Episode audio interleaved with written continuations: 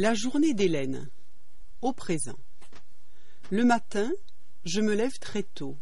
Le réveil sonne à six heures. J'enlève mon pyjama et je m'habille rapidement. Je mets une culotte, un soutien-gorge, un t-shirt, une jupe et des chaussures. L'hiver, j'enfile aussi un pull et j'allume le chauffage. Je prends mon petit déjeuner.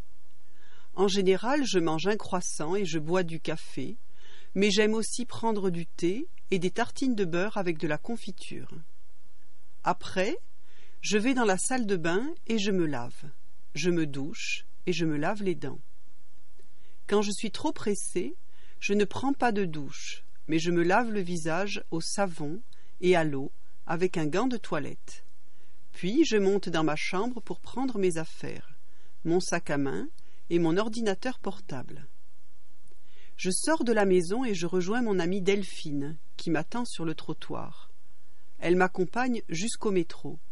Je lui dis alors Bonne journée, Delphine, et je me dépêche, car il ne me reste pas beaucoup de temps.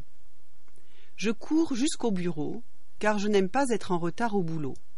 À midi, je déjeune en ville avec des collègues.